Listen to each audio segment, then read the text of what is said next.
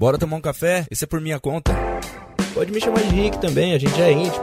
Curso gratuito, curso pago, mentoria, só você ter um mínimo de curiosidade que eu vou te ajudar. Assessores e assessoras e amantes dessa grande profissão que é o agente autônomo de investimentos, eu estou aqui mais uma vez para trazer conteúdo rico para você. Eu espero que você esteja gostando dos outros podcasts. Me diz aí, me dá um feedback. Se você está chegando aqui agora, seja muito bem-vinda, seja muito bem-vindo a esse canal aqui que é o podcast, né? E você tem acesso a várias outras coisas aí. Primeiramente, seja muito bem-vindo, como eu já disse. Eu sou Ricardo Silva criador aí do Vida de Assessor. Você pode acessar lá vidadeassessor.com.br e também vários outros canais que estão todos aqui na descrição, como o meu Instagram, como o Telegram, o canal no Telegram, o grupo no Telegram, tem o canal no YouTube, lives no YouTube, que mais? Tem o Vida de Assessor, o site, como eu já falei, o podcast. E caso você queira se aprofundar mais, você pode entrar na comunidade Vida de Assessor que é um treinamento que eu dou para assessores de investimento, seja CLT ou seja agente autônomo, e também eu dou mentoria para assessores de investimentos, que também está aqui embaixo todas as listas de esperas, de espera não, de esperas não, de espera só, né? Tá tudo aí embaixo. Enfim, já estou me confundindo para poder falar para você seguir todas as outras páginas aí. É isso, tá bom? Bom, qual é o assunto de hoje? O tema é: o seu cérebro está viciado em te sabotar. Mude esse cenário e venda mais. Ou seja, pode ter certeza, o seu cérebro ele, ele está te sabotando. Todo momento, ou muito provavelmente quando você vai fazer uma reunião, você em algum momento deixa o seu cérebro te sabotar. Seja na prospecção ou seja numa reunião, em qualquer momento que você está falando com outra pessoa, o seu cérebro possivelmente está te sabotando para que você não consiga, não consiga vender mais. Então, através desse podcast aqui, eu quero te ajudar a mudar esse jogo, mudar esse cenário para que você consiga captar mais, para que você consiga prospectar mais, para que você deixe de, de andar nesse marasmo que você talvez esteja hoje aí. Vamos lá então. Bom, primeira coisa, antes de mais nada, eu tenho que você tem que entender como que funciona o seu cérebro, como que funciona o cérebro das pessoas ao seu redor, para que você entenda que o seu cérebro, como que o seu cérebro te sabota e para que você entenda como você vai mudar é, essa chavinha no seu cérebro para que ele deixe de te sabotar. Porque uma coisa é fato, ele está te sabotando. Você vai ver até o final desse podcast aqui, se você discordar de mim, você pode ir lá no Instagram e falar para mim, Ricardo, cara, eu discordo totalmente de você por conta disso, disso, disso, disso. Agora, se você concordar comigo, aí eu quero também que você vá lá no meu Instagram e me diga, Ricardo, eu concordo com você por conta disso, disso, disso. Ou então eu só concordo com você do podcast lá, cara, que você falou que o cérebro tá me sabotando. Beleza? É isso aí, vamos lá. O cérebro, ele, ele funciona, ele é muito louco. Primeira coisa, ele é muito louco, mas ao mesmo tempo que ele é muito louco, é ele também exi existe padrões, existem padrões dentro do nosso cérebro. Né? O nosso cérebro ele, ele é formado basicamente por três, três passos ali, ou três passos não, mas três, três partes que a gente vai analisar. Obviamente tem várias outras partes aqui, mas o que a gente quer analisar hoje são três partes do nosso cérebro. Primeira parte, neocórtex. Segunda parte, sistema límbico. Terceira parte é o sistema reptiliano, que está ali na amígdala. Essas três partes do nosso cérebro são as partes que a gente precisa dar atenção, porque elas é que são responsáveis por nos sabotar. Você sabia, por exemplo, que o neocórtex, é, que é responsável pelo racional, não é ele quem toma a decisão? Não é o racional que toma a sua decisão? Quando você, ah, eu vou decidir fazer tal coisa, vou decidir pular de paraquedas. Não é o racional que toma essa decisão? Ah, Ricardo, lógico, tomar de para... pular de paraquedas, a pessoa tem que ser irracional mesmo. Não. Não é bem isso que eu quero dizer. Mas, por exemplo, vou beber uma água. Não é o racional que te faz tomar uma água. Pelo contrário, é o racional que faz just... que justifica alguma, alguma decisão que a sua emoção já tomou. A emoção já tomou a decisão, já disse é isso que eu quero e a razão vem para justificar. É, realmente eu tô com sede, vou tomar água. Mas primeiro veio a emoção. Como assim, Ricardo? Que loucura é essa que você está me dizendo? Não é possível que seja assim. É possível sim. Por quê? Foi feito um estudo onde algumas pessoas que tinham deficiência no sistema límbico, que tinham deficiência em uma das partes do cérebro, que é a parte responsável por é, passar as emoções, né? Que você sente amor, você sente tristeza, você sente raiva, é, todas essas emoções que a gente já conhece por aí, ela passa pelo sistema límbico e também pela amígdala, que é o sistema reptiliano, dependendo aí do que for esse sentimento. Já explico para você as três partes aí, mas é bom que você entenda que existe sim um estudo por trás de tudo isso.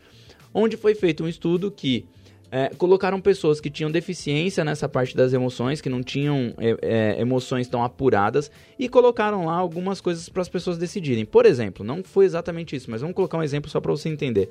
Imagina que tem uma bolinha vermelha e uma bolinha roxa, e aí ele coloca a pessoa que tem essa é, deficiência aí na, na, nas emoções, na, no sistema límbico ou na, no reptiliano.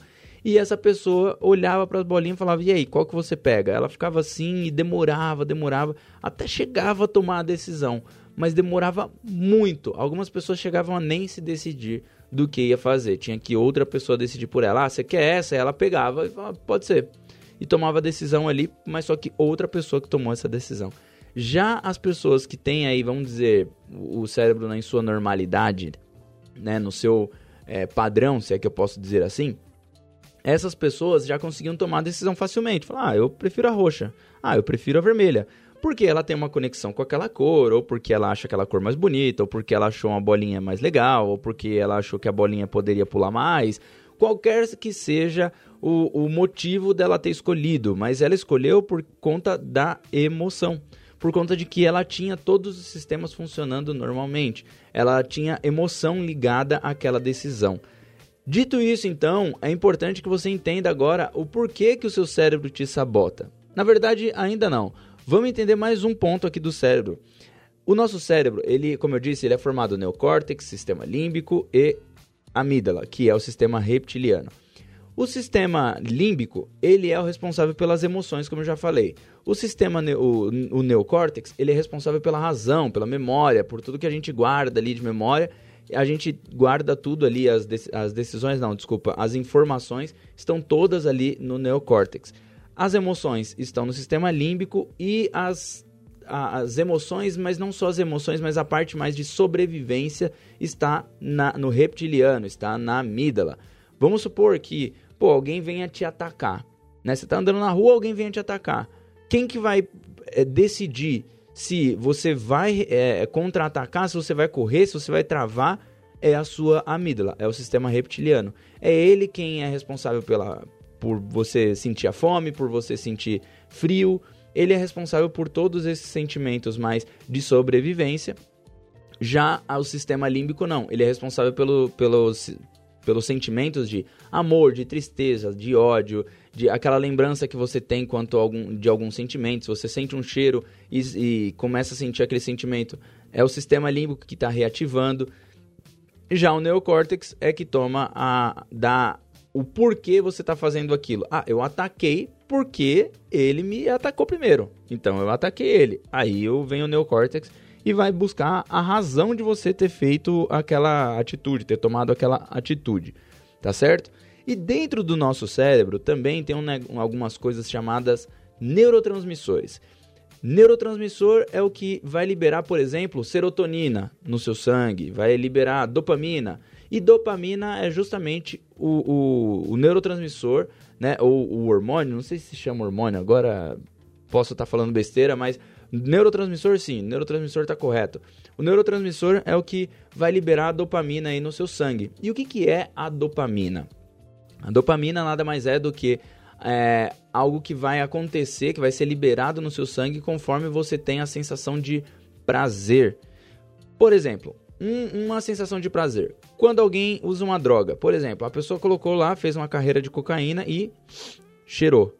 Se ela cheirou aquela cocaína, naturalmente ali, instantaneamente, ela sente uma sensação de prazer absurda. Ela tem uma, uma quantidade de dopamina liberada no seu sangue absurda.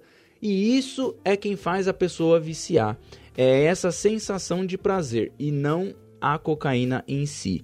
Não é o ato de cheirar ou o que a cocaína é, exatamente libera mas ela, ela faz com que libere dopamina no seu sangue de forma absurda, em doses cavalares, vamos dizer assim.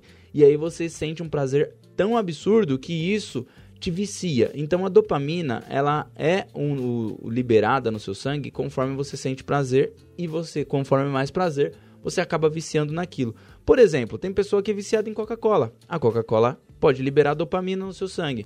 Tem pessoas que são viciadas em sexo, tem pessoas que são viciadas em academia, tem pessoas que são viciadas em açúcar, pessoas que são viciadas em comer comida, qualquer tipo. É, mas todas elas, todos esses que eu falei, a gente sente algum tipo de prazer quando a gente tem todas as, as funções do cérebro funcionando normalmente. Então, por exemplo, se eu for é, é, agora, eu gosto muito de hambúrguer.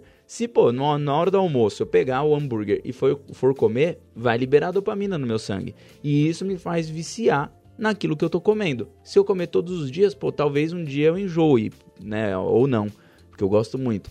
Mas pode ser que eu comendo aquilo, as doses de dopamina, ela começa a virar um vício para mim, porque eu falo, pô, eu quero sentir aquele prazer de novo, quero sentir aquele prazer de novo. E eu quero sempre comer o hambúrguer, assim como é também na academia. Infelizmente, a academia não é o mesmo prazer que a gente tem da cocaína, né? Porque senão, pô, teriam muito mais pessoas aí na academia ou praticando um esporte e por aí afora, né? Mas enfim, por que, que eu expliquei tudo isso? Porque a dopamina também é liberada quando a gente fala sobre nós, quando a gente fala sobre as nossas experiências. Ou é, como assim, Ricardo? Tá maluco? Agora a gente fala, a gente libera dopamina também? Pois é. Você já se pegou alguma vez falando alguma coisa e você falou, pô, gostei de ter falado isso?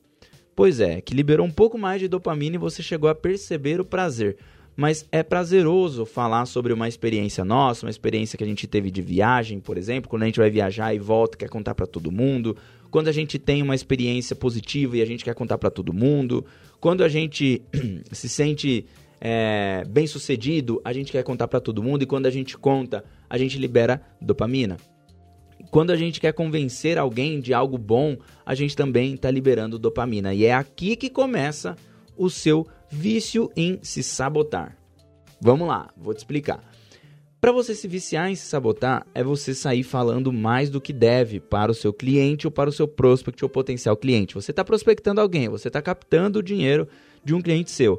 Você fica falando, falando, falando, falando, falando, falando sobre um monte de coisa que você tem que é interessante para ele.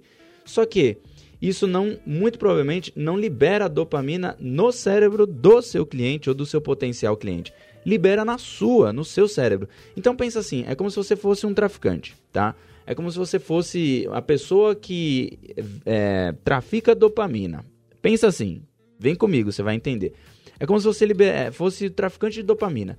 Quanto mais você faz a, o cliente ou o potencial cliente falar, mais você está colocando dopamina e prazer e, e, e dese... É, não é desejo, é prazer. Quanto mais você fa faz o cliente falar, mais ele libera essa sensação de prazer no corpo dele. E quanto mais ele fala, mais prazer vai sendo liberado. Ou seja, se você falar no lugar do cliente, é como se você estivesse se drogando. E traficante não se droga, você sabe disso, né? O traficante mesmo, o real ali, né? O cara que é o, o, o chefão, o poderoso chefão, o Pablo Escobar. O Pablo Escobar, só, por exemplo, só fumava maconha, sabia? Ele não cheirava do seu produto, da sua cocaína. Né? Pelo menos do que eu saiba, não. Pelo menos da história que eu li e que eu assisti já sobre ele, que eu vi procurei mais, é, eu sei que ele não cheirava. E a maioria dos traficantes, realmente, eles sabem que aquilo ali é viciante ao ponto de fazer com que ele possa se perder na sua carreira, na sua brilhante carreira de traficante. Então, isso, por isso que ele não usa. E é a mesma coisa que eu quero dizer para você. Não use a dopamina, não dê, não se vicie. Quanto mais você fala, pior é. Então você precisa fazer o quê? Falar menos e deixar com que o cliente fale mais. Fazer mais perguntas. Quem faz perguntas domina a, a negociação. Quanto mais você faz perguntas, mais você consegue é, guiar o caminho daquela conversa. Então, por isso é que você, quanto mais você fala, mais você está liberando dopamina no seu sangue e mais você, o seu cérebro está te viciando em se sabotar porque você fala mais, o cliente fala pouco, o cliente fica entediado, você sente que a reunião foi muito boa, só que a reunião foi uma bosta, porque ela foi boa para você, mas ela não foi boa pro cliente ou pro potencial cliente. E tem que ser boa para quem? Pro cliente ou pro potencial cliente. É como se você tivesse é, numa, numa rodovia, por exemplo, e aí o cliente tá ali parado com a, uma malinha assim de, de, de ombro, né? E aí ele tá lá com aquela malinha dele, a mochilinha dele. E aí você chega de carro, tá passando assim, aí você para, opa, tudo bom? Aí o cara, oh, tô querendo uma carona. Aí você fala assim, ah sim, aí você abaixa o vidro e fala assim, olha, eu tô vindo do Rio de Janeiro, tô indo para São Paulo. É, esse meu carro aqui é um carro do ano, é um carro que eu comprei faz uns três meses e eu comprei ele numa promoção muito boa, cara. Meu, você precisa ver os pneus e tal, e você começa a falar, e falar, e falar, e falar sobre o seu carro, sobre a sua vida, e nada de andar, nada de seguir. Você só fica ali conversando com ele na janelinha, e explicando e tal, não sei o que, e falando, e falando, falando. Cara, até mesmo o cara que quer carona vai falar, ah, tudo bem, obrigado, viu? Tá show de bola. Pode seguir em frente aí, eu vou continuar aqui mesmo. Porque tá passando, estão passando vários outros carros atrás de você e ele poderia estar tá pedindo carona, mas não, ele está te escutando falar sobre as especificações do seu carro, sobre a, a sua, como que foi, foram suas experiências, de onde você está vindo, para onde você está indo, mas em nenhum momento você perguntou, e para onde que você está indo? E o cliente falar, e pô, o que, que você está fazendo aqui? Quer uma carona? É a mesma coisa que você faz com o seu cliente quando você sai falando um monte de coisa. Você quer falar sobre você, só que o cliente pouco interessa para ele o, o que é você, de onde você está vindo, o que você faz, como faz. Vai interessar mais para frente, quando você, o cliente já tiver entrado na, já tiver feito é, aborda, na verdade, quando o cliente já tiver entrado no carro e aí você seguir a rota, aí sim você continua falando um pouquinho mais, né? Você vai batendo papo, fala um pouquinho você, um pouquinho ele, mas antes você precisa entender qual é o sonho desse seu cliente, onde que ele quer chegar, que que ele, por que, que ele investe, o que ele quer, o que ele pretende com seus investimentos? Com esse patrimônio que ele tem hoje, como que ele acumulou? É, como que está investido? Você precisa entender mais sobre o seu cliente. E a gente está viciado em falar sobre nós. E a gente que precisa viciar os clientes ou os prospects a falarem. A gente que precisa liberar a dopamina e fazer com que o sistema límbico dele esteja ativado, esteja ativo, né? para que ele tenha sentimentos quanto a essa conversa, ou seja, ele, quanto mais ele fala, mais sentimento ele vai gerar. E naturalmente ele vai jogar para o neocórtex e falar: olha, a gente já decidiu aqui, hein? A gente quer ficar com esse assessor ou com essa assessora aí. E aí, qual é a razão que você vai dar? Ah, a razão é que a taxa é melhor. E não necessariamente a taxa precisa ser melhor, mas poderia ser esse, essa justificativa. Então entende que a taxa não é quando você fala, você assessor, você assessora, fala, ah, aqui rende mais que o banco, ou aqui rende mais que a outra corretora, ou aqui você vai ter, sei lá, qualquer outra coisa, vai ter um rendimento melhor. Não é isso que vai fazer com que o sentimento tome a decisão, mas sim a conversa. Então é por isso que você precisa ter uma proposta para conseguir entender o perfil do seu cliente. Quanto mais perguntas boas você faz, quanto mais você detalhou uma proposta de valor para cada um dos seus prospects, melhor é. Quanto mais você pergunta, mais o cliente fala e mais uh, ele fica viciado em falar. Ou seja, estamos viciados em falar e precisamos, na verdade, viciar. No, quanto mais você fala, você é o traficante que, que cheira a sua própria droga. Enquanto você precisa comercializar a sua droga, você precisa entregar ela para que outras pessoas usem e para que essas pessoas se viciem. Bom, acho que deu para entender, né? Deu para deu clarear bem aí o porquê que o seu cérebro está te sabotando e como que você vai mudar esse cenário através das boas perguntas. Quanto mais perguntas você faz, mais você consegue fazer com que o cliente ou o potencial cliente se vicie. Bom, se você não sabe como fazer isso, tá aí se perguntando, tá, mas como que eu vou fazer essas perguntas, Ricardo? Como é que eu vou fazer tudo isso? Aí você vai entrar na comunidade Vida do Assessor. Ou você vai assistir todos os outros vídeos, você vai consumir mais conteúdo, ou caso você queira um conteúdo totalmente organizado e que vai te ajudar aí a se tornar um assessor com, com mais persuasão, com mais negociação, mais influência, você se inscreve aqui na lista de espera da comunidade Vida de Assessor, que agora, agora quando eu estou gravando, está fechada, mas você pode clicar aí embaixo, se inscrever entra na lista de espera ou também, e também, na verdade, na mentoria, você se inscreve aí que eu vou te ajudar. Beleza? É isso que eu queria passar para você hoje. Espero que você tenha gostado. Bom, se você gostou, compartilha com um amigo aí, passa para um amigo escutar também, não fica com conhecimento só para você aí, pô, acho que é bem importante ele entender isso. E pode me dar feedbacks lá no Instagram também, se você não me segue, me segue lá, rsilva.ai, eu já ia falar .com.br, não sei porquê, mas é rsilva.ai, tá bom? Te espero lá, tamo junto, valeu e até um próximo episódio, tchau!